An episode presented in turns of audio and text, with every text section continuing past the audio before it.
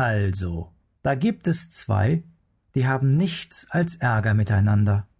Es sind der Sommer und der Herbst. Beide wünschen sich nichts Sehnlicheres als eine Antwort auf die Frage, wer der schönste von ihnen sei. Oft stehen sie vor dem berühmten Spiegel, der, so heißt es im Märchen, angeblich sprechen kann, und fragen Spieglein, Spieglein an der Wand, wer ist der Schönste hier im Land? Wieder und wieder quälen sie den armen Spiegel mit dieser Frage, doch der schweigt.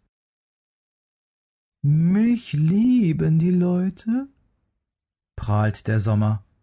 Ich schenke ihnen Wärme, helle Abende, Badefreuden, Barfußlaufen, Ferien, Glühwürmchen und bunte Blumenwiesen. Ha! trumpfte Herbst auf. Ich bin viel schöner mit meinen bunten Farben. Goldener Herbst nennt man mich.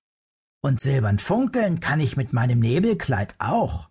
Damit kannst du nicht dienen.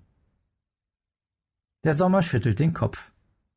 Kannst du süße Beeren, Erdbeertorte, Himbeereis, frische Tomaten, Gurken und duftende Grillwürste an warmen Sommerabenden bieten?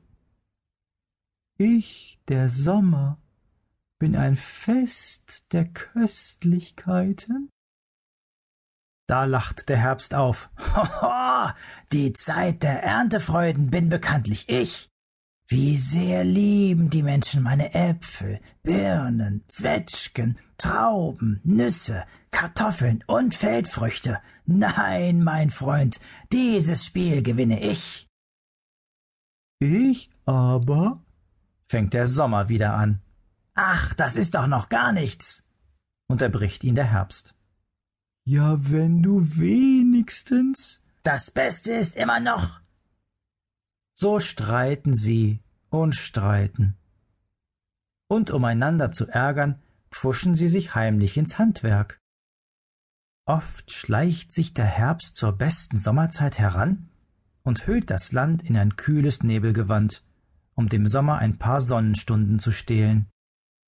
Und der Sommer verjagt an manchen Herbsttagen die Nebelfiguren und Wolkenbilder und bringt so viel Wärme zurück, dass die Leute erfreut Wie schön, Altweibersommer rufen und ihr Gesicht der Sonne entgegenstrecken.